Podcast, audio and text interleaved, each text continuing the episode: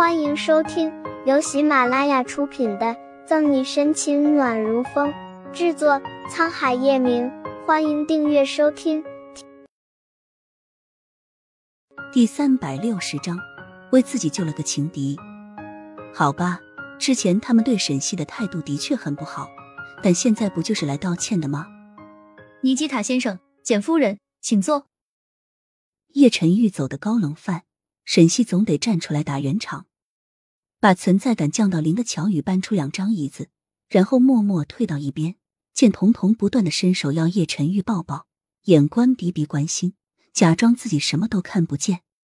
夏城叱咤风云、手段果断狠绝的叶总被四岁的小丫头撩，还是俄尔斯王族小姐，说出去娱乐新闻头条不被闹翻天才怪。坐在沈西床边，简卓如抱歉的握着沈西的手。沈队长，昨天的事实在是不好意思。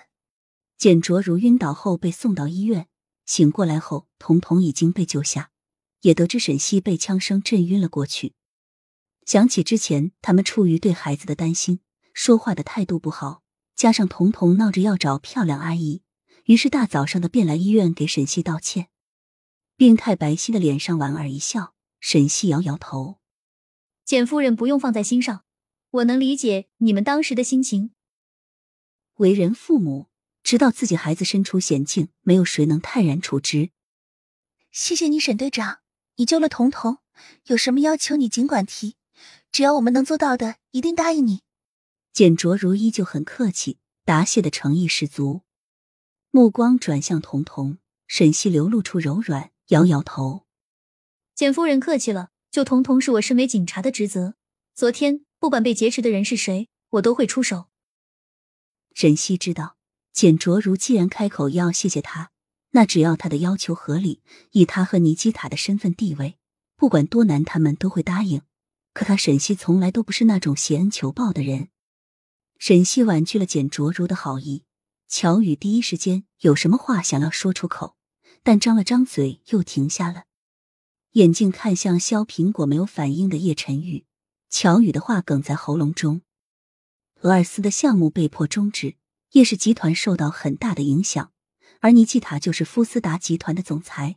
这个时候，若是沈西开口的话，合同一定会签下来。但是跟了叶晨玉十三年时间，乔宇很清楚自家叶总的做事风格，绝不会利用沈西谈合作。乔宇蠢蠢欲动。到了嘴边的话戛然而止，一边哄着彤彤的尼基塔却暗中注意叶晨玉的神情。来医院之前，尼基塔就已经查到沈西和叶晨玉的同居关系。到楼下后，看见乔宇，便知道他也在这里。叶氏集团和夫斯达集团的合作项目，尼基塔知道且一直跟着，因为一些原因便没有答应合作。可昨天沈西救人时的果决勇断，让尼基塔刮目相看，对他有新的评价。故而受益简卓如，这个时候说起答谢的事，这简卓如一时间没了主意，没料到沈西会拒绝的这么直接坚决。要知道，作为尼基塔的夫人，夫斯达集团股东之一，他做出的承诺绝非一般，身份地位应有尽有。奈何沈西不曾考虑就拒绝了。简卓如想过沈西会答应，也想过他不答应，但最起码会像其他人一样。为了讨好他们，虚假的说一番长篇大论，看来是他以小人之心夺君子之腹了。深沉的眼眸闪动着笑容，简卓如对沈西高看了不少。沈队长，你是个好警察。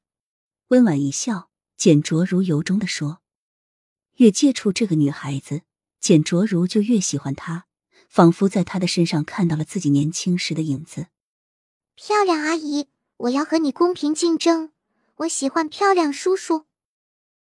沈西和简卓如聊得正兴起，和叶晨玉说了半天话，也没被搭理的彤彤气呼呼的鼓着腮帮子，瞥了眼依旧无动于衷的叶晨玉，沈西哭笑不得，感情他就是为自己救的情敌呀。一向性情冷然的叶晨玉，同样被彤彤缠得头大，俊眉抽搐，睨了一眼尼基塔，让他管好自己的女儿。本集结束了，不要走开，精彩马上回来。